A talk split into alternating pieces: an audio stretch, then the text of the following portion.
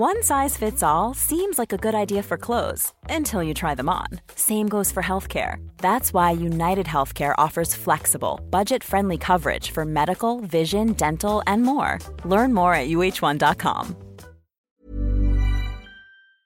BetMGM is pitching baseball fans a chance to swing for the fences. Register using code CHAMPION200 and win $200 in free bets when you place a $10 moneyline wager on any Major League Baseball game and either team hits a home run, regardless of your bet's outcome. Enjoy baseball like never before with BetMGM's daily promotions at your fingertips all season long. Download the app or go to BetMGM.com and use code CHAMPION200 to win $200 when you bet 10 bucks on an MLB game and either team hits a home run. Sign up today and find out why nothing beats a win at the King of Sportsbooks. Major League Baseball trademarks used with permission. Visit BetMGM.com for terms and conditions. Must be 21 years of age or older to wager. Virginia only. New customer offer. All promotions are subject to qualification and eligibility requirements. Rewards issued as non withdrawable free bets or site credit. Free bets expire seven days from issuance. Please gamble responsibly. Gambling problem? Call 1 800 Geico asks, How would you love a chance to save some money on insurance? Of course you would. And when it comes to great rates on insurance, Geico can help.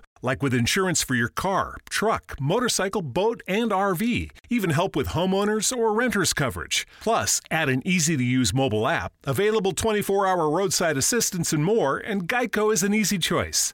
Switch today and see all the ways you could save. It's easy. Simply go to geico.com or contact your local agent today. Hola a todos, buenas noches y bienvenidos a esta nueva conversación, a este nuevo diálogo, a esta nueva entrevista eh, dentro de la serie de entrevistas impulsadas por la Universidad Francisco Marroquín, eh, universidad que tiene su sede central en Guatemala, pero que también tiene su sede en Madrid. Siempre lo recuerdo, siempre os invito en estos directos a que os paséis por la sede de Madrid, eh, los que estéis cerca, evidentemente. Pero hoy creo que es especialmente pertinente que lo recuerde y que os invite a pasaros por allí, porque vamos a hablar de un tema, más en particular de una actividad que se organiza en la sede de la Universidad Francisco Marroquín en Madrid y a la que estáis todos invitados. Vamos a, hablar de un club de lectura que empieza ya y que versa sobre el debate dentro del liberalismo entre anarquistas o anarcocapitalistas y minarquistas. Y mm, vamos a hablar en esta, en esta entrevista de cuáles son las principales lecturas, los principales autores que se van a tratar en este, en este club de lectura. Y vamos a aprovechar también para, como decía, invitaros todos aquellos que os queráis apuntar a este club de lectura cuya finalidad es no solo leer los libros, sino también debatir en vivo en la sede de la Universidad Francisco Marroquín sobre ellos. Y para hablar de este, de este grupo, de este evento, que se va a prolongar durante varias semanas, hemos traído a Eduardo Blasco, Edu Blasco, profesor de la Universidad Francisco Marroquín y director organizador del Club de Lectura. Edu ya organizó previamente, este es el segundo club de lectura en la Universidad Francisco Marroquín, el primero fue sobre Kalmenger, fue un auténtico éxito. Todos los que se han pasado por allí han coincidido en la, delicia y el alto nivel del debate que se mantuvo sobre la obra de Menger. Y, bueno, pues esperemos que, este segundo club de lectura sobre el debate anarquismo-minarquismo también sea un, un éxito. Bienvenido, Edu. Gracias, Juan. Sí, efectivamente, el, el anterior club de lectura, en mi opinión, fue, un éxito. Tuvimos varios invitados especiales, entre ellos, el último día vino George Elgin, así que, el cual entiende español y podía debatir y todo. Así que eh, disfrutamos mucho, desde luego. Eh, yo lo que intento es cada semana invitar a alguien más especial, más conocido, más versado en la materia para que venga, nos dé su opinión y, y nos ayude un poco moderando y guiando el debate. Entonces, este va a ser igual, va a ser con la misma dinámica. Cada semana intentaré que venga alguien nuevo y bueno. Eh, Alguien nuevo, aparte de, los habituales eh, miembros del club de lectura, claro, porque repito, se puede apuntar quien quiera y puede venir, puede ir todas las semanas cuando quiera. Exactamente. Eh, el anterior club de lectura éramos unos cuantos y, eso, pues, la gente iba, venía, a lo mejor una semana no venía bien, venía la siguiente, eso, no hay problema. Eh, está dividido de tal manera que hablamos por libro, entonces, por ejemplo, cogemos el libro de, de Menger y lo dividíamos por capítulos, entonces cada semana decíamos, pues vamos a comentar estos capítulos. Yo me hacía un guion y luego allí lo íbamos comentando y luego iban saliendo otros temas, pero era bastante entretenido. Estás hora y media hablando de a lo mejor 100 páginas, entonces acabas con, un buen conocimiento de, de, Menger, de distintas opiniones sobre gente que lo ha interpretado distinto. Es bastante interesante. Y ahora... Participar en el club de lectura, y ahora entraremos en este, eh, por un lado te, te fuerza eh, en la medida en que adquieres un compromiso. Hay que decir que es gratuito, por cierto, el, club de lectura. No, no, estamos aquí vendiendo ningún curso por el que haya que pagar ni nada. La Universidad Francisco Marroquín, por supuesto, tiene sus cursos, tiene sus grados, tiene sus actividades eh, específicas que pueden ser de pago. Aquí estamos hablando de una actividad gratuita y, y por tanto, reitero la invitación a que quienes les interese esta temática y, tengan oportunidad de pasarse, al menos a, algunas de estas sesiones, se, apunten y se pasen por allí. Luego explicaremos exactamente cómo, inscribirse. Pero decía, eh, apuntarse al club de lectura, pues tiene por un lado la, ventaja de que te fuerza a leer unos textos que quizá no hayas leído o al menos no hayas leído todos ellos, porque si adquieres el compromiso de ir eh, con las lecturas hechas, Vas, aprendiendo de varios autores de los que ahora eh, hablaremos. Y por otro lado, claro, si en ese club de lectura participa gente muy buena y tú mismo eh, pues nos has dicho algunos nombres de los que han participado, George Elgin en el caso de, del club de lectura de Menger, pues es uno de los economistas top a nivel eh, mundial en cuanto a teoría monetaria y desde luego teoría de la banca libre. Y, y, por tanto haber contado con él creo que es un auténtico lujo tanto para la institución como para todos los que eh, participaron en, el club de lectura. Y, bueno, pues es una experiencia o es una oportunidad para, ya digo, ganar profundidad y conocimiento sobre, sobre los temas específicos de cada uno de ellos. Sí, sí. Otro nombre también venía Manuel por la vieja, él era invitado regular, venía todas las semanas. Pues Manuel es de las personas. Manuel lo, trajimos al canal a hablar de, Bitcoin y yo creo que también eh, se vio claro el conocimiento que tenía. Sí, sí, sí. Me acuerdo que también hiciste un comentario de, lo mucho que sabe Menger, es increíble. Pues, Era un auténtico gozo. Pues esto, la idea cómo funciona, como bien has dicho, es gratuito. La gente que quiera se puede apuntar. Hay un enlace por ahí. Si quieres te lo paso y lo, lo compartes. Em, vale, claro. Eh, lo dejaré, de, todas formas dejaré, ahora lo comparto por el chat, pero para todos aquellos que vean el, el chat no en directo, eh, dejaré el enlace en la caja de, descripción del vídeo para que todo el mundo que está que esté interesado lo pueda, eh, pueda inscribirse. Gracias. Tú vienes y eh, decides a qué libro te apuntas y entonces los libros ya están con fechas, son los viernes por la tarde y cada viernes tratamos unos capítulos de cada libro. Entonces tú vienes, de nuevo, con las lecturas hechas y ahí pues lo comentamos. Estamos hora y media, dos horas, lo que, lo que dure cada sesión lo que nos lleve y pues al final de nuevo sales con una gran idea del libro, porque es un libro que, no, a lo mejor de otra manera no te hubieras leído, pues así te, fuerzas a leerlo. A mí me gusta eso, la, idea de eh, comprometerme a que me lo voy a leer. y, y, bueno, pues estás ahí hablando con gente que tendrá opiniones más o menos parecidas o no, pero, pero es interesante. desde, luego, desde luego sales con un, por lo menos yo que los de Menger, bueno, el de metodología no me lo había leído, pero los otros dos sí, eh, aún así salí porque me los volví a leer diciendo, ostras, eh, sin duda he aprendido, o sea, me valió bastante la pena. Preguntan si se puede ir solo a escuchar.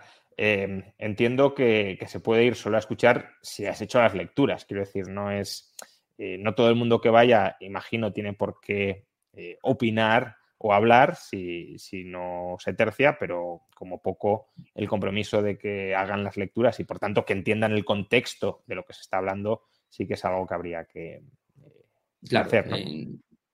porque muchas cosas que vamos a hablar, a lo mejor eh, pues ya habrá conferencias y vídeos en YouTube que te lo van a explicar, no sé si mejor, pero bueno, te lo van a explicar también muy bien. Aquí parte de la gracia es que vengas, tú también des tu opinión y la gente te pueda contestar y sea una interacción a tiempo real. Así que yo creo que leerlo vale bastante la pena intervenir también.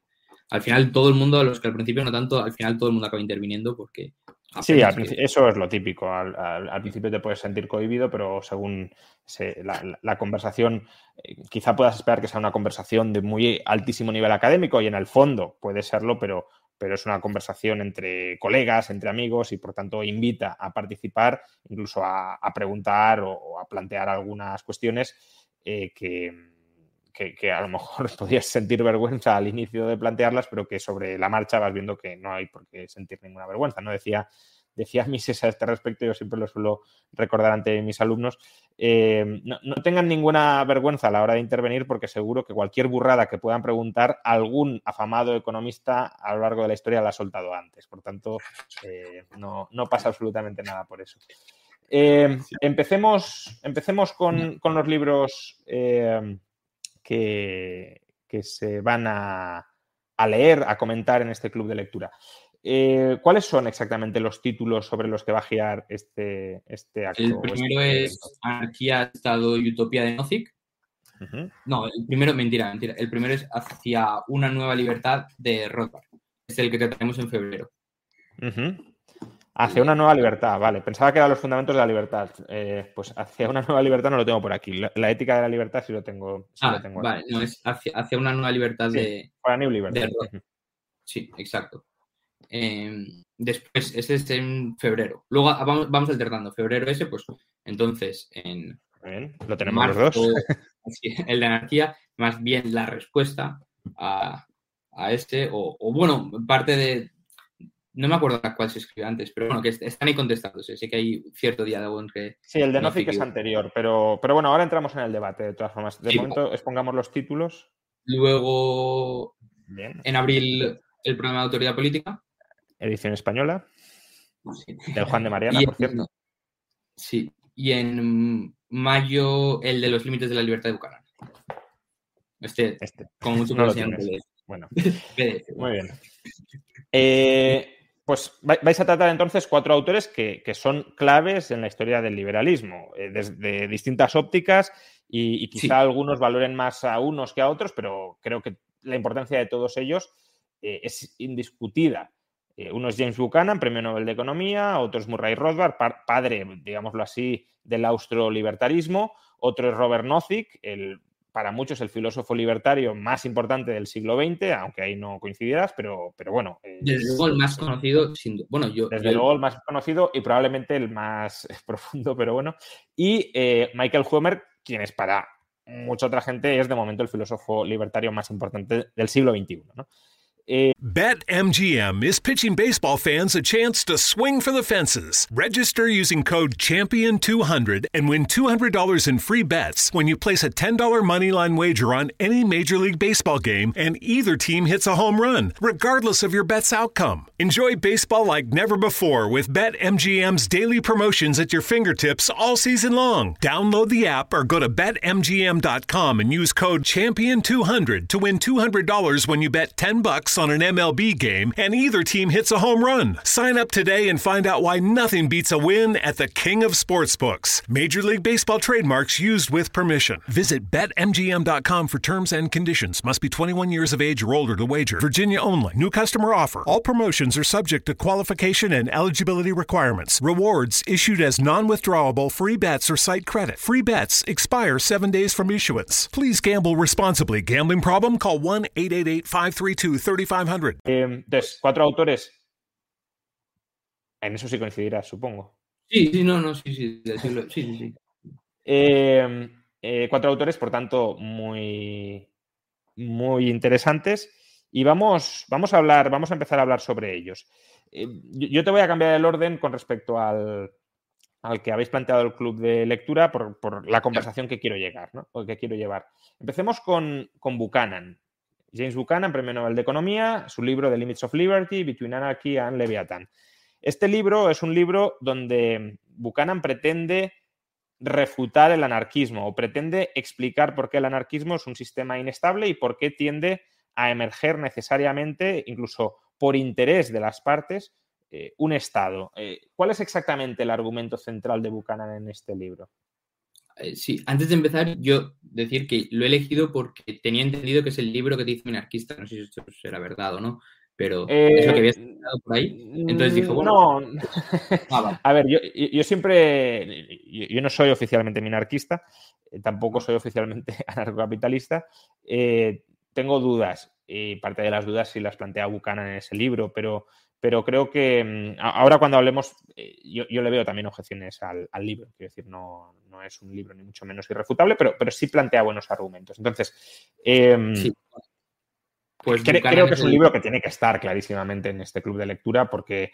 Eh, yo creo que sin duda... en cuanto a profundidad analítica para justificar el Estado claramente superior a Nozick. Luego, hablaremos de Nozick. Entonces, eh, háblanos del, argumento central de, de, Buchanan en, este, en esta obra. Bueno, para entender eh, el libro hay que entender todo. Bueno, creo yo que es importante entender que es la, Public Choice, la escuela de la Public Choice, que es la, que nace con Buchanan.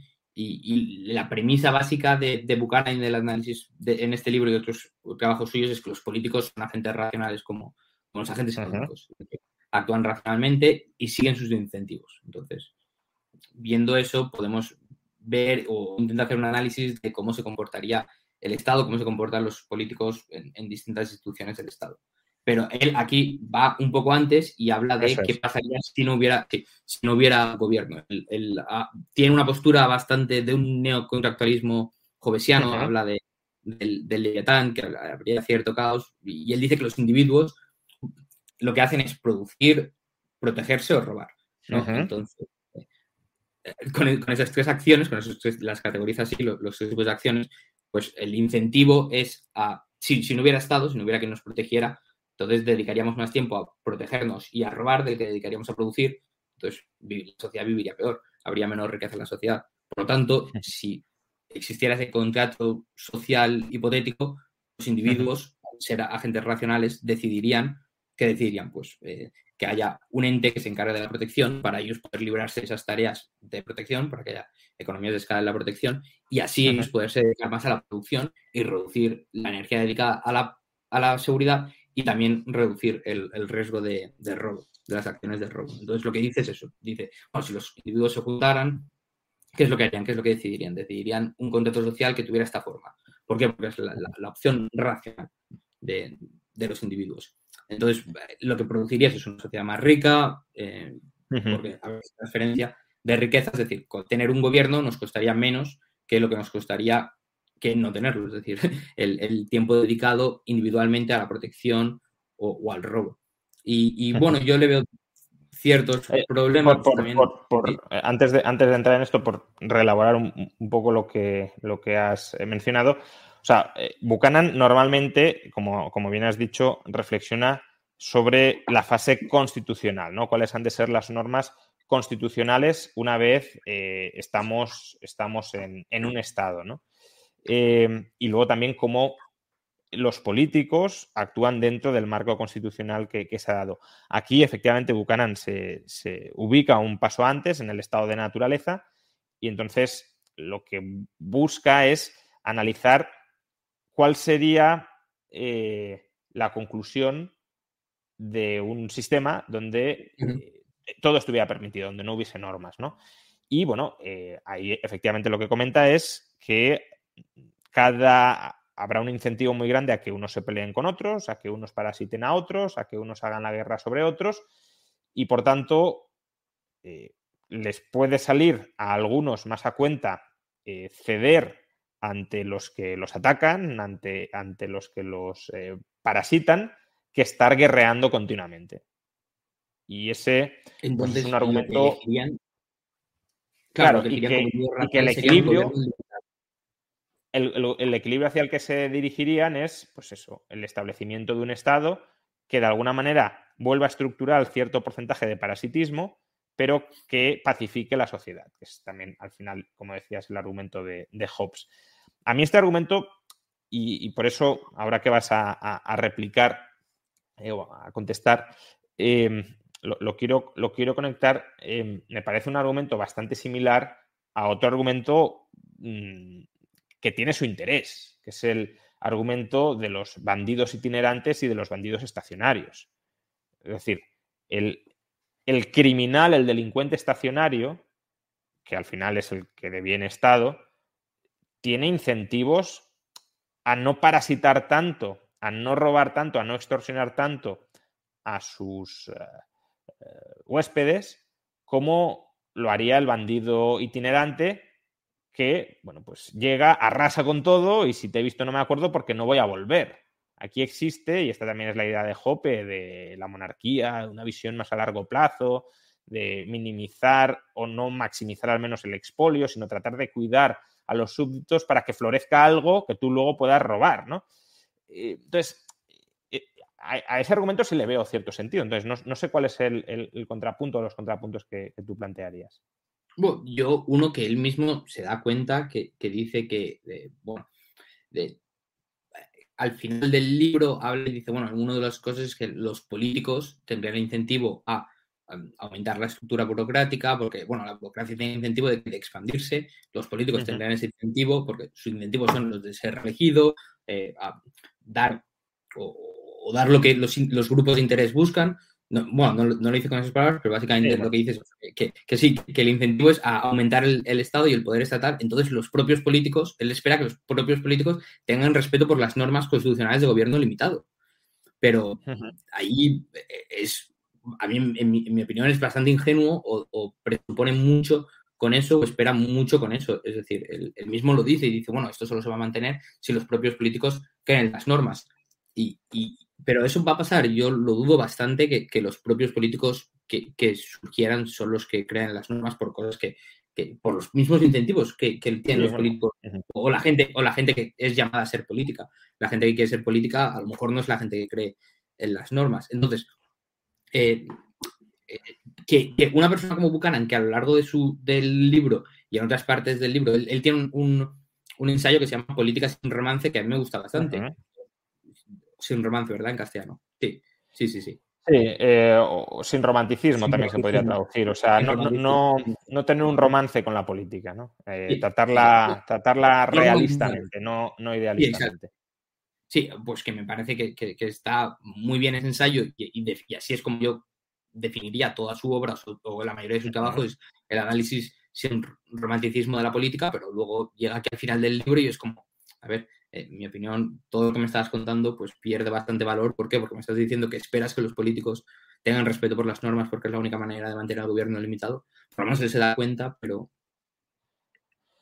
bueno, hombre, yo no diría que es la única forma de mantener el, gobierno limitado, porque también puede haber un contrapeso desde el lado de la sociedad que trate de imponer esas normas a los políticos, ¿no? Lo que pasa que ahí es verdad que eh, uno se podría plantear, bueno, ese mismo contrapeso no puede actuar para, evitar la rapiña en, el estado de naturaleza antes de que se, que se constituya el, gobierno.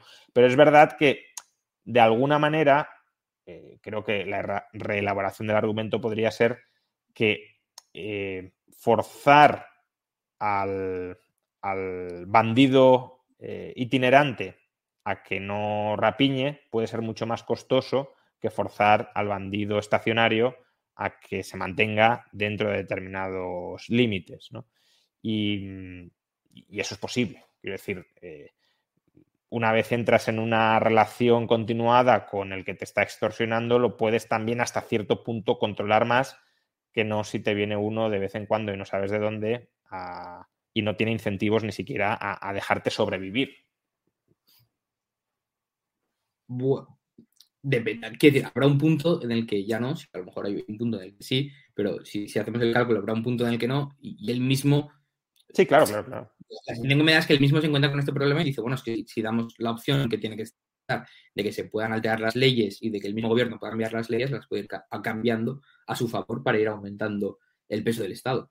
Entonces, eh, es simplemente eso, que, bueno, se da cuenta y me hubiera gustado que, desde el principio se hubiera dado cuenta o, que hubiera ido un paso más allá y hubiera dicho, bueno, pues entonces no creo que tenga mucho sentido o no creo que vaya a ser posible el, esperar un gobierno limitado. O, esperarlo más de un tiempo, a lo mejor sí, a lo mejor cada cierto tiempo hay que reiniciar, volver a la anarquía y, esperar la, solución de no de que se cree el Estado solo. Esto es lo, que decía Jefferson, ¿no? De regar eh, el, árbol de la libertad con la, con la sangre revolucionaria. Em, vamos con Nozick, porque Nozick presenta un argumento parecido al de, al de Buchanan en, Anarquía, Estado y Utopía. Eh, que además el, título es bastante significativo, ¿no? Porque eh, son las tres partes que tiene el libro. La primera parte es eh, el estudio de la anarquía, si la anarquía es viable o, no, o es inestable, luego el análisis del Estado y la crítica al Estado rolsiano, fundamentalmente, y por último, muy breve, la, utopía libertaria como un marco de utopías. Entonces, el argumento que, traslada Nozick en, en este libro hasta cierto punto, ahora nos lo explicarás, es, parecido al de, al de Buchanan. Básicamente lo que, lo que sostiene es que eh, la anarquía es inestable y que tenderemos a un, a un estado mínimo eh, básicamente porque aunque haya agencias de seguridad que traten de proteger a los individuos, habrá alguna que se convertirá en monopolística y, terminará copando el mercado. Eh, pero la diferencia quizá entre Nozick y, Buchanan, que no es una diferencia menor, es que Nozick sí tiene una teoría moral detrás. Es decir, Nozick es naturalista y por tanto sí enjuicia lo que sucede desde un punto de vista de si está bien o está mal. Buchanan en su libro no lo hace ni pretende hacerlo. Simplemente es como si desplegáramos a los individuos en un laboratorio y dijéramos, a ver qué emerge de aquí. Y cualquier cosa que emerja en la fase precontractualista, en el estado de naturaleza, pues, pues es lo que es y no lo vamos ni a alabar ni a criticar, aunque Buchanan era liberal, pero no, entra en ese análisis. Nozick sí.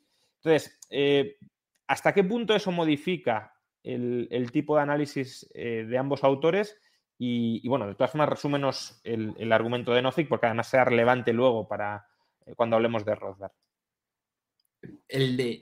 Bueno, en mi opinión, el de Buchanan también falla en todo respecto, pero, pero porque el de Nozick es, por lo menos, más yo diría determinista. Dice, esto va a pasar.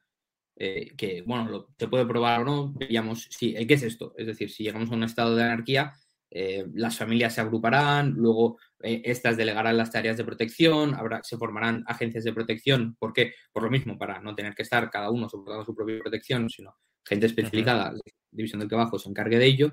Y entre estas agencias habrá una que se hará con el monopolio territorial y al final volverá a ser un Estado.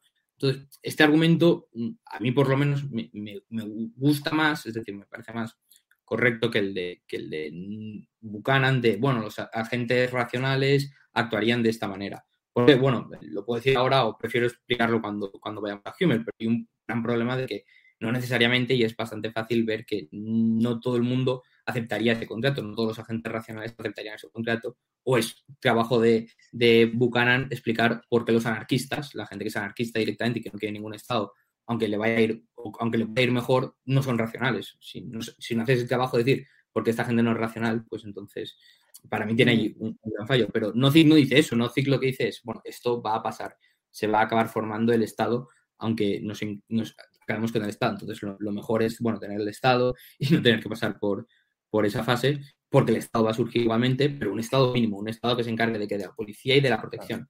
No sí que dice no sí que dice estrictamente las funciones que son la de. sí, sí, sí.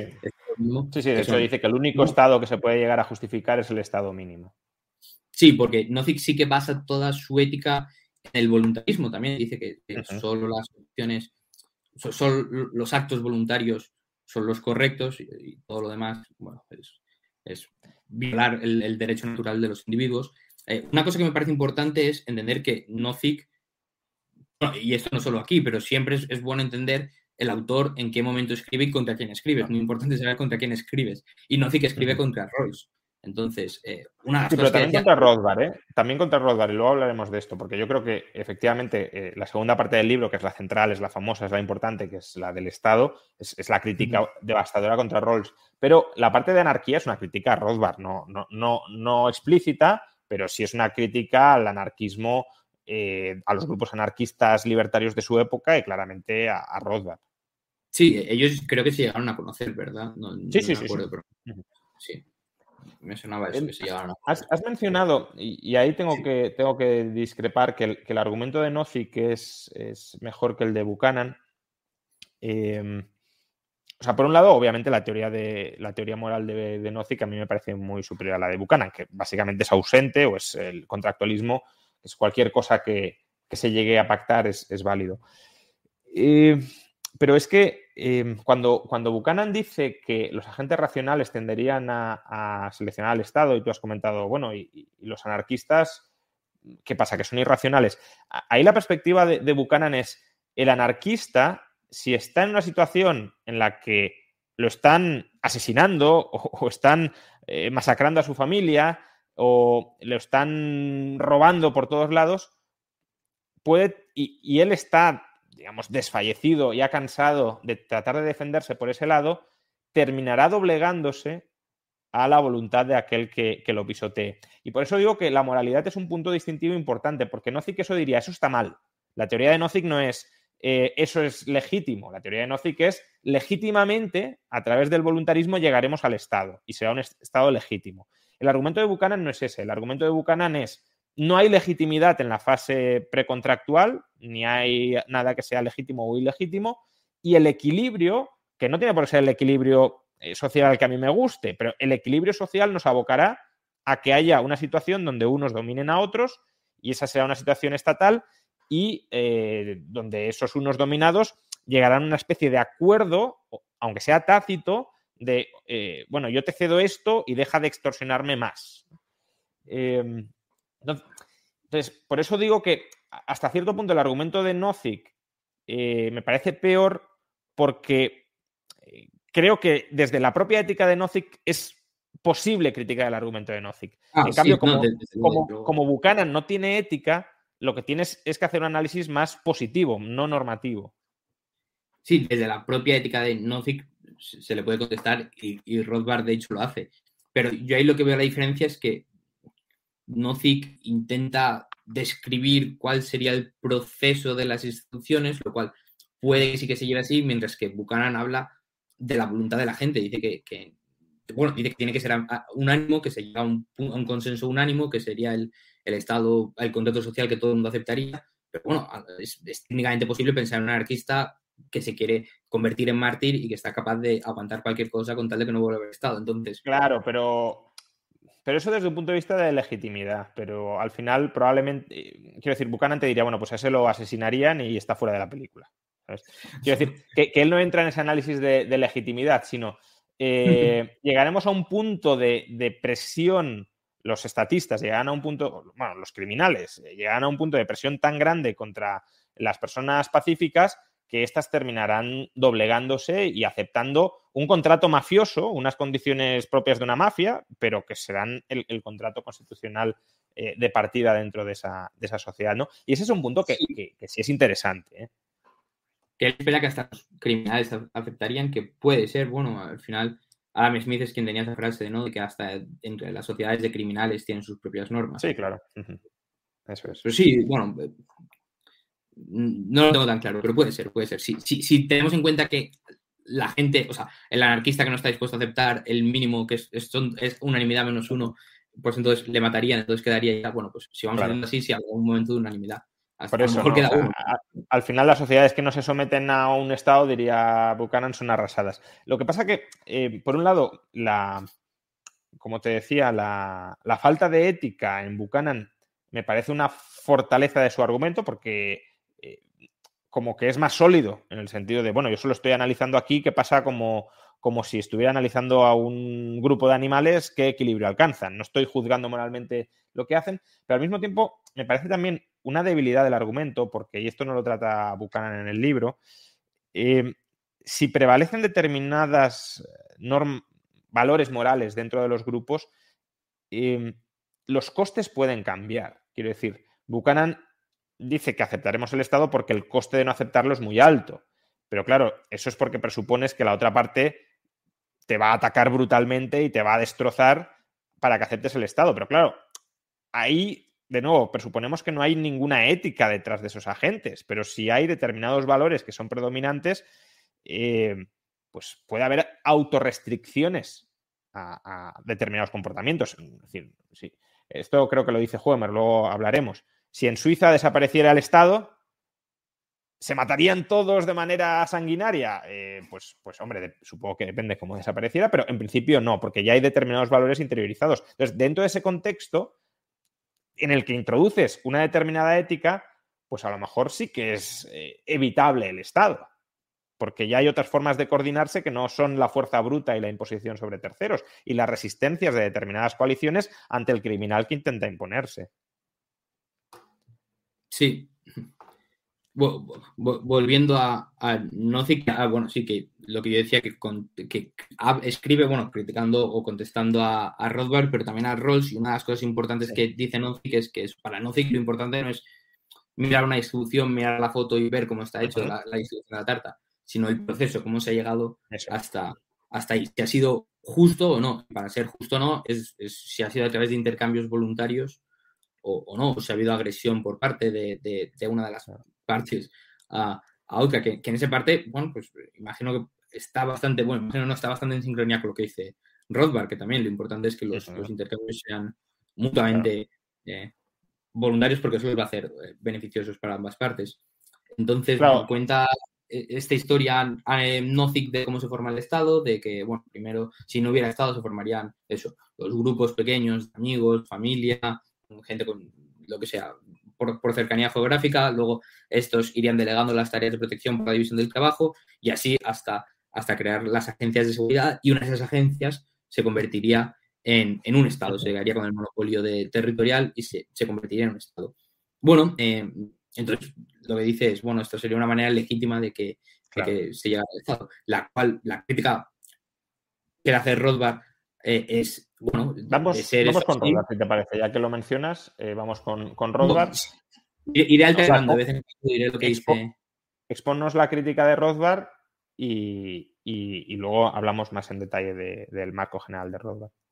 Bueno, eh, sí, entonces Rothbard lo que le bueno, una de las críticas que le hace a, este punto en concreto es, vale, de ser así, vamos a, entonces deberías defender que hubiera una anarquía, que ahora acabáramos con el Estado, que hubiera anarquía, y entonces que, que, que el Estado se forma legítimamente, porque el Estado que hay actualmente no es legítimo. Entonces, deberías de estar en contra del Estado actual, querer que se vaya la sociedad, al sistema de anarquía, que vayamos a un contexto de anarquía, y luego ver si se forma un Estado o no, y si se forma, pues entonces ya eh, sería lógico que lo aceptas, pero no sería lógico que aceptes el que hay ahora mismo. Eh, eso es la, una de las críticas que le hace Rothbard a en este punto en concreto, en el de la transición, bueno, que, que, le, hace, le hace más, porque una esa, otra de es una crítica, si, me, si, me, permites, que, que tiene ecos eh, contractualistas, ¿no? De la crítica que se puede hacer al contractualismo, porque eh, cuando hablamos de contrato social y demás, ah, bueno, hay muchas teorías del contrato social, pero se pretende justificar las sociedades políticas actuales que no han nacido de ningún contrato social, eh, salvo quizá en los términos de Buchanan, de, bueno, pues tú te terminas sometiendo y estas son las normas que tenemos, pero desde luego no han, no han surgido de ningún consentimiento eh, que se haya eh, expresado válidamente, no ha habido consentimiento detrás de ese contrato. Y claro, si la teoría del contrato social, si fuera cierta, estaría muy bien, pero el problema es que no es históricamente cierta y no siendo históricamente cierta, no puede servir para validar los estados históricos actuales que no se han formado mediante ese contrato social. Entonces, es una teoría filosófica que en gran medida pretende legitimar lo que hay apelando a algo que no pasó. Entonces, es, parecido a la similar a la crítica que en ese sentido le hace Rothbard a, a Crítica a la cual no sé si alguien la hace, pero alguien puede decir, bueno, pero si sabemos que vamos a llegar ahí, así nos evitamos todo, el, todo, el, tiempo medio de, muertes y Sí, crimen que ese sí es un buen vuelta a la anarquía y, y otra vez Estado, pues nos, lo ahorramos y, nos quedamos como estamos, que es, o, volvemos a, no nos quedamos como estamos, pero vamos a un, a un, gobierno limitado y así nos ahorramos todo ese sufrimiento. Una crítica que, que no comparto, pero bueno, se le podría hacer a, a Sí, no, desde luego es, un, es, una crítica consecuencialista que yo sí le veo bastante sentido. Es decir, eh, resetear políticamente una sociedad no es algo eh, sencillo o no es algo que, que tenga por qué dar eh, buenos resultados. La, típica metáfora de Rothbard de pulsar el botón rojo y eliminar absolutamente todas las partes del Estado, eh, bueno, ahí sí que puede haber, eh, digamos, una situación de caos, ¿no? De hecho, hay, un artículo que era, que era bastante, bueno, en su momento fue bastante conocido, de, Michael Gilson, de, no, no, de, otro autor, Michael Gilson de Lemos, que, bueno, es una persona que incluso que también conocía a Rothbard y debatió con él, y, estaba publicado en Lew Rockwell en creo que 2005 o 2004, que se llamaba eh, Un día sin Estado, y contaba que los antiguos reyes de Mesopotamia, eh, un día al año, se abstenían de todo. Decían, eh, sociedad sin ley, el soberano desaparece. Y era un caos, era un absoluto caos de criminalidad por todas partes. Y eso lo utilizaban para decir, ¿veis cómo sí soy imprescindible? ¿Veis cómo no podéis vivir sin mí? Claro, ahí lo que pasa es que no hay instituciones alternativas que permitan coordinar a los individuos y si tú dejas un vacío institucional, en ese vacío institucional sí reina el caos. Pero claro, resetear el Estado desde cero es parecido a generar ese vacío institucional, al menos a corto plazo. Pero otra de las críticas, de nuevo, lo que imagino que Rothbard contestaría es, bueno, eh, no sí que defiende la restitución por el daño y diría, bueno, pero este Estado tiene ya no solo que desmantelarse, pero además restituir el daño, tiene que recompensar el, daño que ha creado en su proceso de creación ilegítimo. aunque, aunque volvamos a un estado mínimo, eh, antes de hacerlo, tendría que recompensar a la gente que, que ha hecho daño. Y esto es una de las cosas con las que Nozick está de acuerdo. Nozick sí que dice que hay que recompensar el daño. Lo que pasa es que Nozick también habla de la prevención de, peligros, de, ciertos comportamientos peligrosos.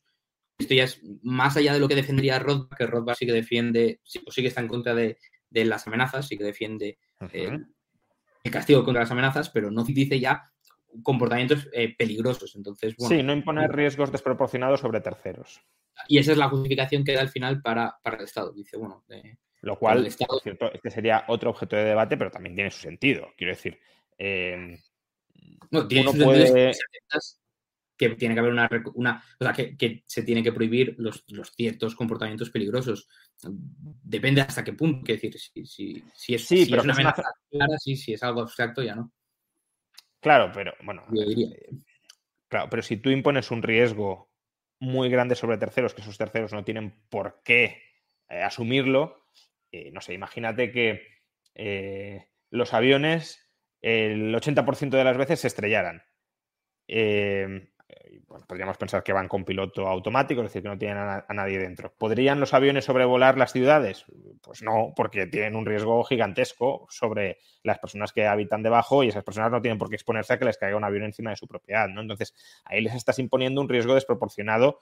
Claro, ¿qué es desproporcionado? ¿Qué no? Esa es la zona gris eh, de la que hablo, pero tampoco creo que, se pueda decir, no, no, se puede imponer cualquier riesgo sobre terceros y mientras no llegue a haber daño no pasa nada. No, es que la imposición de un riesgo tan alto ya puede ser en sí mismo un daño ilegítimo. Es eh, una generación de incertidumbre, ¿no? Sí, si es una amenaza, sí, si no, bueno. Eh, pero no tiene por qué ser amenaza, es decir, puede ser que sobrevuela el avión no, para amenazar a nadie, sino porque están haciendo pruebas de algún nuevo prototipo y ya, pues háganla en otro sitio donde no me pueda caer encima. Bueno, e-, eso ya entraría dentro del tema de la responsabilidad que, me parece que está todavía bastante por desarrollar, pero bueno. Sí, sí, en eso coincido.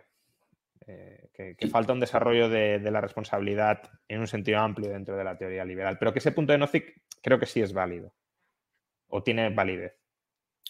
Eh, eh, puede que en partes, pero por lo menos desde mi punto de vista no como, no como lo prevé Nozick, que es, bueno, pues entonces vamos a tener el Estado porque si no, hay gente que va, a violentar, va, a cometer crímenes con los otros, entonces como para prevenir esos comportamientos peligrosos vamos a crear el Estado y que haya por lo, mínimo, lo que decía, la defensa y la policía. Entonces, bueno. Em, eh, otro punto interesante. Sí. sí. No, te iba a preguntar por, por, Rothbard, vamos, por que, ah, nos hablaras más de Rothbard y demás.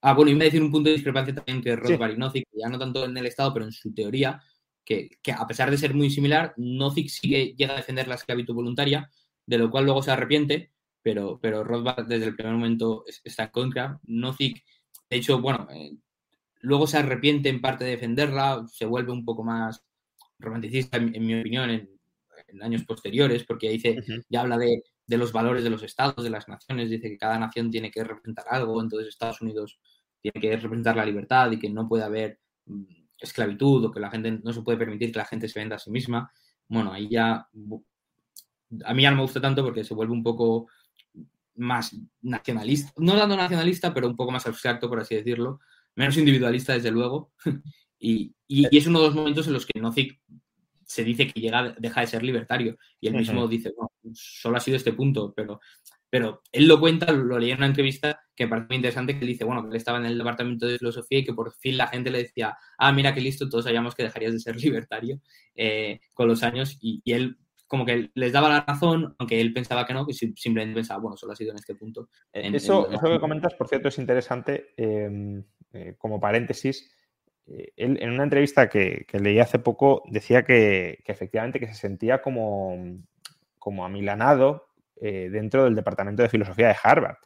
Y, creo que esto es una reflexión interesante em, para, que nos planteemos los espacios, no diré de libertad académica, porque el término libertad ahí no estaría adecuadamente utilizado, pero sí de autonomía intelectual en la academia que, existen en términos efectivos. Quiero decir, si Nozick, que era eh, full profesor en Harvard, que era además un tipo reputadísimo en, todos los espacios, sentía presión no organizada como tal, sino presión en el entorno, en una época donde, por cierto, la presión era menor de la que se pueda encontrar hoy en las universidades estadounidenses, eh, claro, imaginémonos pues un, profesor que no sobresalga a escala mundial y que esté en un departamento donde eh, mayoritariamente todos estén a favor del Estado, pues aunque tenga una visión muy liberal, eh, e, esa persona se va a reconvertir casi seguro. No, va a, explorar una línea de, pensamiento, de análisis liberal, porque lo mirarán mal sus compañeros, lo mirarán mal, los alumnos, no podrá eh, progresar y, por tanto no, querrá sentirse incómodo como se sentía el propio Nozick. Estamos hablando de Nozick. Mm, sí, exacto. Él decía que, que, a raíz de sus comentarios de rechazar su posterior, su, su anterior postura frente a la esclavitud, que mucha gente lo interpretó como que estaba dejando de ser libertario y que sus compañeros le decían, ah, sí, todos sabíamos que eres muy inteligente, que dejarías de serlo. Entonces, bueno, pues nada, me parecía interesante comentarlo por, eso mismo, que, que, hasta no sintió esa presión. Y él lo dice, él dice, bueno, yo no lo dejé de ser, seguía defendiendo lo mismo. Allá hablaba del tema porque él, bueno, en verdad su especialidad es epistemología, creo, no era filosofía política, simplemente escribió este libro porque para contestar a, a Rawls y luego lo dejó, luego volvió ya a lo suyo. Sí, a sus temas, a sus temas. Sí, eh, un artículo interesante, el de por qué los intelectuales odian el capitalismo, que lo recomiendo bastante. Y eso, entonces, bueno, pues pasando a Rothbard. Eh, sí, sí, bueno, y su, último libro, An Examen Life, también tiene una teoría ética que a mí me, gusta mucho, que creo que va por el lado adecuado, que es una teoría, intenta vincular o derivar la ética y naturalista de la evolución. Y creo que esa es una conexión eh, muy, muy, muy interesante que está por, que está por explorar y, bueno, explica cómo la, moral evoluciona o surge evolutivamente, mejor dicho, como forma de cohesionar grupos y de permitir la, cooperación y a partir de ahí se reflexiona sobre eh, cuál es la estructura adecuada para que esa moral eh, emergida evolutivamente pues pueda realmente cumplir su función. ¿no? Pero bueno, pasemos, pasemos a Rothbard, que además una de las cosas que menos me gusta de la ética de la libertad eh, aunque bueno, tú en alguna ocasión has comentado que, eso se corrige con, eh, otros textos fuera de la ética de la libertad, aunque no es la ética de la libertad el, libro que tenéis en el club de lectura, pero es la falta de fundamentación del justnaturalismo que, que plantea Rothbard, que, plantea Rothbard ahí, ¿no? Eh, lo digo por eso, porque Nozick al final sí termina encontrando un modo, a mi juicio, válido de fundamentar, pero en el caso de Rothbard, al menos en la ética de la libertad y desde luego en, en For a New Liberty tampoco, no, no fundamenta su ética libertaria anarcocapitalista, pero tú señalas que sí, que en otras partes de su obra sí lo ha fundamentado. ¿Te, llegaste a leer el artículo ese que te comenté? No, todavía no. No, hay prisa. Eh, a ver, a lo mejor te lo lees y dices, tampoco me convence. Yo lo que digo es que como mínimo puedo garantizarte que lo hace mm, que lo desarrollan más que la ética de la libertad, o que desde luego en, Hacer una nueva libertad. Que lo haga mejor, ya no lo sé. En mi opinión, sí. Por a mucha gente le recomiendo antes de leerse el de la ética de la libertad que se lean este artículo, que es el de, lo tengo que buscar, pero algo de utilitarismo contra el utilitarismo. Es uno de los artículos que está en ah, Egalitarism, una, o sea, el de igualitarismo contra la razón, sí. Entonces, uno de esos artículos es el de utilitarismo y criticar el utilitarismo. Eh, no me acuerdo, pero bueno, luego, luego lo comparto por Twitter. Entonces, eh, ese artículo me parece muy bueno y ahí me parece que lo defiende mejor. Eh, la ética de su, naturalismo, que lo que dice es, bueno, el naturalismo tiene dos características, bueno, es el derecho de... el naturalismo es el derecho natural, es el derecho que, no de la ley de la naturaleza, sino el derecho que tenemos los seres humanos por, por, ser seres humanos. Y él dice, bueno, las dos características que son son que tiene que ser universal, porque todos somos seres humanos, todos somos merecedores del mismo derecho. Entonces, eso por un punto. Y lo segundo, tiene que ser un derecho que nos ayude a florecer como sociedad o al revés, que no vaya en contra de nuestra naturaleza o nuestra forma de ser, que no nos lleve a la extinción. Entonces, siguiendo esos dos postulados, esas dos premisas, dice, vale, tenemos tres opciones.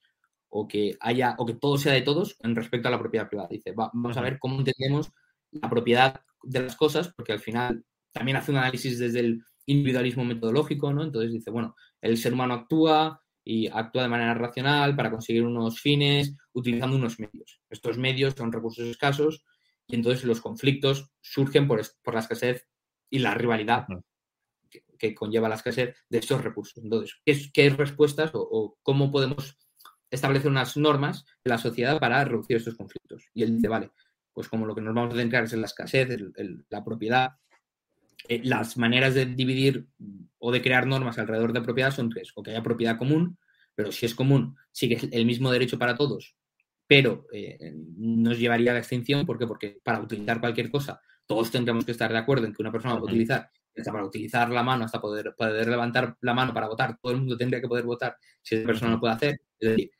ad infinitum, entonces nos llevaría a la extinción porque nadie, nadie podría actuar, necesitaríamos el permiso de todo el mundo para cualquier acción. Entonces, esa la descarta. La opción es que haya, eh, yo lo llamo propiedad parcial, no sabría cómo decirlo en castellano, pero que algunos tengan propiedad y otros no. Entonces él dice, bueno, esto no necesariamente nos lleva a la extinción, puede que la sociedad sobreviva de esta manera, pero no sea universal. Entonces iría contra el derecho universal. Y la tercera opción es la propiedad privada, la cual sí que es eh, universal y además sí que o no nos llevaría necesariamente a la extinción. Entonces dice, bueno, pues con este razonamiento un poco mejor explicado que yo aquí, dice, entonces desde el derecho natural y desde estas dos premisas que nos da el derecho natural, la única opción que tenemos es la defensa de la propiedad privada. Y entonces... Me parece una explicación cercana al, utilitarismo de reglas, ¿no? Eh, básicamente intentar maximizar ex ante la utilidad, el florecimiento del bienestar de los individuos con, reglas em, que se apliquen a todos los sujetos y que por tanto no, tengas que estar calculando exactamente la utilidad de cada acto o de cada, o de cada situación. ¿no? Bueno, em, él en el artículo hace una crítica al utilitarismo. Sí, pero al de reglas, o sea, me refiero al de reglas, no, al de actos que. o al de acto que, sí es clarísimamente criticable por, vamos, toda la gran parte de la filosofía política moderna lo, desmerece porque permite justificar las mayores aberraciones morales posibles, ¿no? Entonces, entonces desde ahí yo diría que esta es la parte para la premisa para sus dos libros, que son el de la ética de la libertad, que es el que tienes ahí, y el de hacer una nueva libertad. El de la ética de la libertad, yo diría que quizá es más relacionado a la filosofía política y las respuestas a, eh, a un código criminal, es decir, él intenta pues decir, vale, desde la razón siguiendo estas premisas y, sabiendo que tenemos que defender la propiedad privada y que lo que está prohibido o solo se puede ejercer violencia a la gente que agrede, es decir, que, intenta transferir o intenta transgredir sobre la propiedad privada de otros, cuáles son las respuestas a estas distintas acciones. Y en este, el de hacer una nueva libertad, es más, vale, estamos en una sociedad anarcocapitalista, ¿cómo podemos, eh, cómo se podrían solucionar estos problemas? Entonces, unos más. Entonces, ¿cómo, soluciona, por ejemplo, el, problema base, clave del anarquismo, que es eh, la defensa, ¿no? ¿Cómo, ¿Cómo consigues que prevalezcan los derechos, esos derechos naturales en una sociedad donde no hay nadie que los garantice centralizadamente? Un segundo. Bueno, la defensa que hace Rothbard aquí y en, otros lados es al final la de, bueno, hace una crítica a los bienes públicos, que, bueno, está ya, ya lo hemos hablado tú y yo antes. Sí, ya lo hemos debatido, sí, sí. Sí.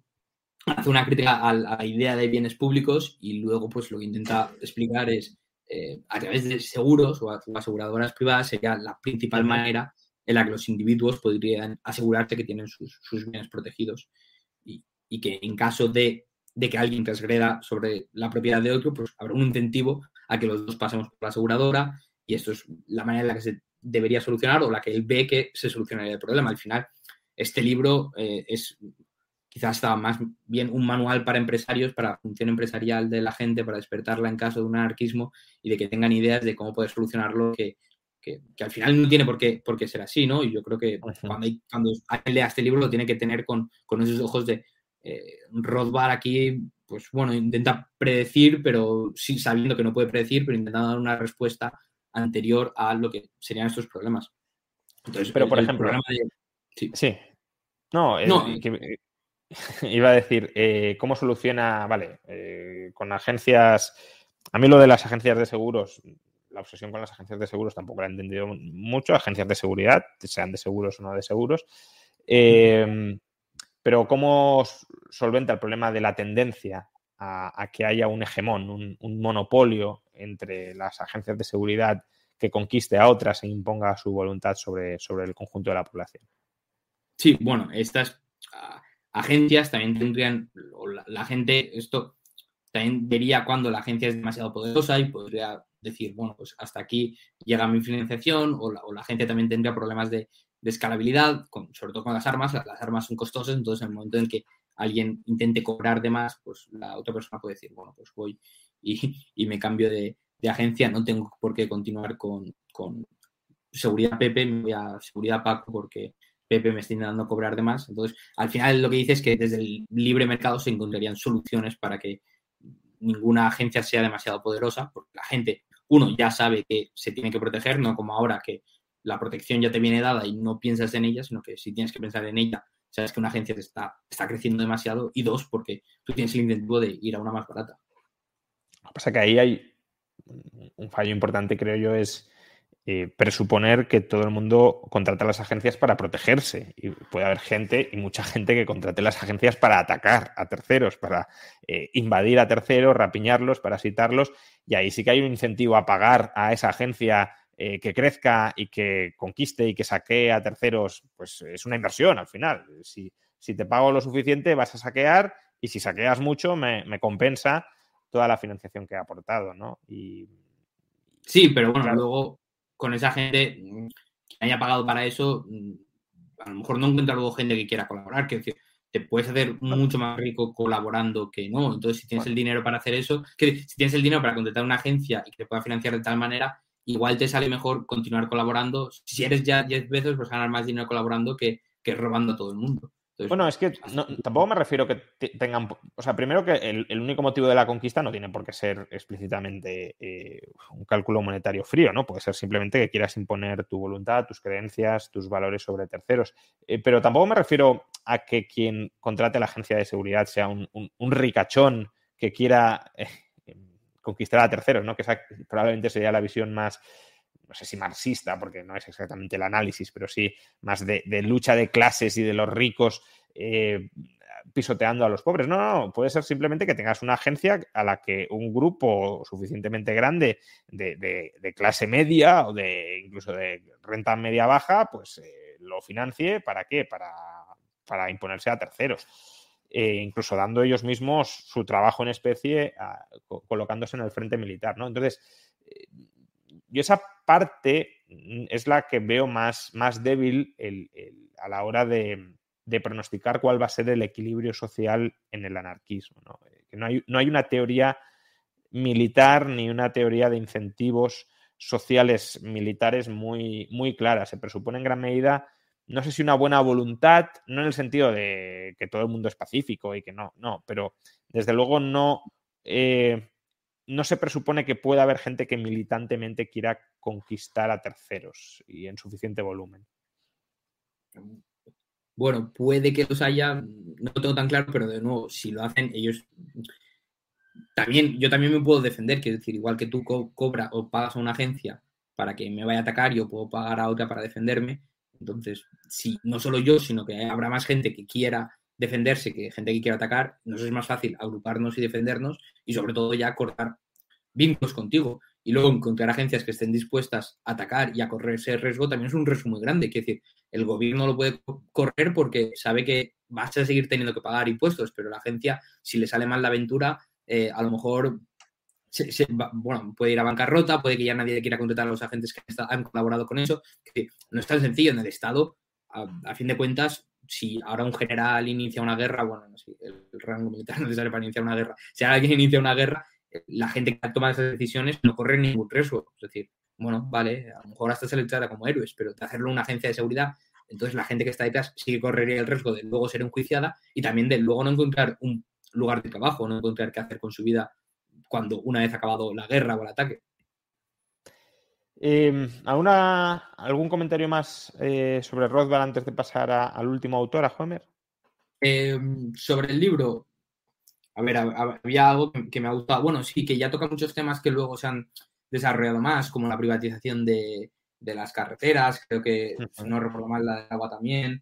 Sí, eh, es bastante interesante. A mí lo que, bueno, tiene, tiene sus, no tanto problemas, pero hay, hay cosas que se han analizado después más y, mejor, sobre todo el tema de las, como tú decías, bueno, sí, es verdad que hay, yo creo que hay autores, lo que quiero decir es que creo que hay autores anarcocapitalistas que desarrollan mejor la, el argumento de las guerras, como Murphy tiene un paper sobre esto, o, o Hulsman también tiene un, paper sobre esto en el del mito de la defensa nacional de Hoppe, en el libro editado, y que, que, lo defiende un poco mejor o que lo explica un poco mejor a lo que lo hace Rothbard, que a veces, para, para mi gusto, mete demasiada historia americana, entonces es un poco, bueno, vale, aquí ha pasado esto y el Estado ha hecho esto, pero me gustaría algo más atemporal. Vamos con Huemer. Eh, Huemer es un filósofo actual porque, por desgracia, ni, ni Rothbard, ni Nozick, ni, ni, Buchanan están vivos a día de hoy. Eh, Huemer sí, y además es relativamente joven. Quiero decir, le, quedan todavía muchos años por delante si, no pasa nada, que esperemos que no. Y, en su libro El problema de la autoridad política, Huemer, pues básicamente presenta una refutación sistemática a la justificación moral del Estado desde una perspectiva intuicionista, es decir, tampoco es que tenga una teoría moral sistemática y, e hiperdesarrollada, pero él considera que la moralidad es objetiva y es, y es aprehensible a través de nuestras intuiciones sobre esa moralidad objetiva. Va caso por caso apelando a nuestras intuiciones morales para ver que lo que no toleraríamos en multitud de circunstancias particulares privadas, en cambio, socialmente sí lo toleramos con el Estado, porque a su juicio existe una especie de síndrome de Estocolmo que nos ha llevado a, justificar para el Estado lo que no justificaríamos con terceros. Entonces, eh, esa sería un poco resumidamente la tesis de Huemer moral contra el Estado, pero Huemer también plantea su visión sobre cómo sería la, anarquía y sí responde a estas objeciones. ¿Cómo responde a ellas y, y cuál es, por tanto, la parte más, bueno, no la más interesante, para mí la más interesante es la primera, pero em, la parte más apropiada o más pertinente para vuestro club de, lecturas del problema de la autoridad política de Huemer. No, a mí, desde luego, donde me parece que, que Humer tiene la ventaja comparativa, donde es mucho mejor que los demás, es eso, en la primera parte en la que va destripando los argumentos del, del contrato social, que, que la segunda, de, de, nuevo, me parece que gente que, que lo explica mejor. Para mí, quien explica mejor todos estos problemas o de quien mejor lo explica es David Friedman, me parece que lo hace muy, muy bien en el de mm, la maquinaria de la libertad. Sí, ahí me parece que lo hace bastante, bastante bien. Eh, yo lo que digo es, eh, la manera que lo explica Rothbard es lo que me gustaría que fuese y la manera que lo explica Friedman es la manera que creo que sucederá. Pues sobre todo cuando habla de los jueces y habla de la justicia y las leyes como surgirían, yo estoy de acuerdo con la visión rothbardiana, pero la que creo que sucederá es la de todo esto, que me parece que, esa parte de explicar cómo funciona en, el anarcocapitalismo, me parece que incluso Rothbard lo hace mejor que Humer o, me gusta a mí más, o, sobre todo yo para eso buscaría a, a lo habéis seleccionado por la crítica moral Sí, porque, porque me parece que le hace crítica, aunque por orden lo vamos a leer antes que Buchanan, pero ya hace unas críticas a Buchanan que me parecen muy buenas, que son las críticas especial a, a la hipótesis del contrato social hipotético, que lo que lo que pasa es que ahí, hay, de nuevo, hay que. Buchanan no busca cómo legitimar moralmente al Estado, busca explicarlo, ¿no? No es una teoría normativa del Estado, es una teoría positiva. Entonces, la, crítica que le hace Huemer al contractualismo es una crítica normativa, que coincido, pero, pero puede ser válida la crítica normativa y que aún así el Estado emerja, como dice Buchanan, aunque no nos guste. Bueno, no lo tendrán claro, o si emerge como dice Buchanan, no tendrán claro que, fuera un estado mínimo. Bueno, es que él tampoco dice exactamente que tenga No, no, no, él tampoco plantea que tenga por qué ser mínimo, por desgracia.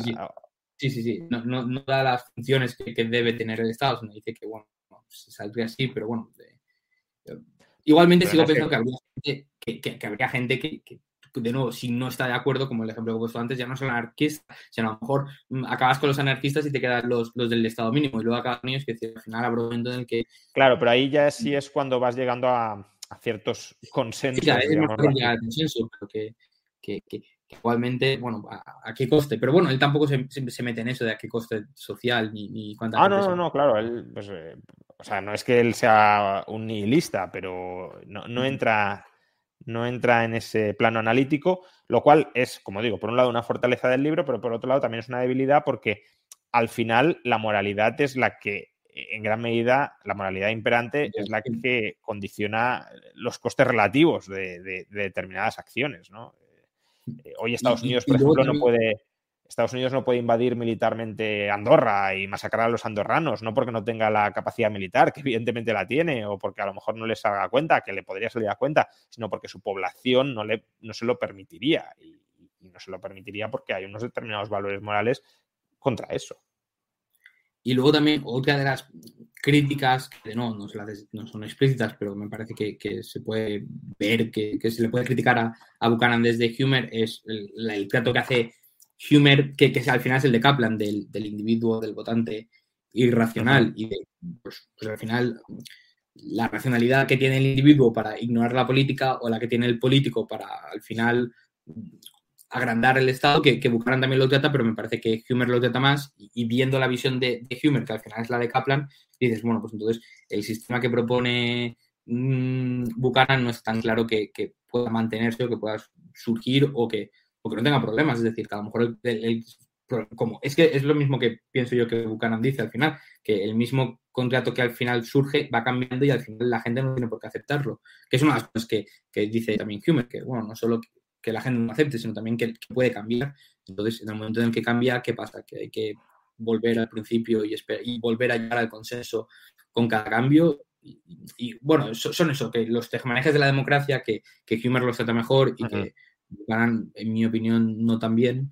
No, es verdad. Eh, Buchanan, de hecho, se fue volviendo mucho más escéptico a lo largo de su vida sobre eh, la capacidad de limitar al Estado a través de, arreglos constitucionales. ¿no? Eh, pero bueno, es que en este libro incluso va antes, ¿no? Va, es más un libro sobre cómo surgen las constituciones como pactos, digámoslo así, para, poner fin a la guerra civil, que es, la visión también jovesiana. ¿no?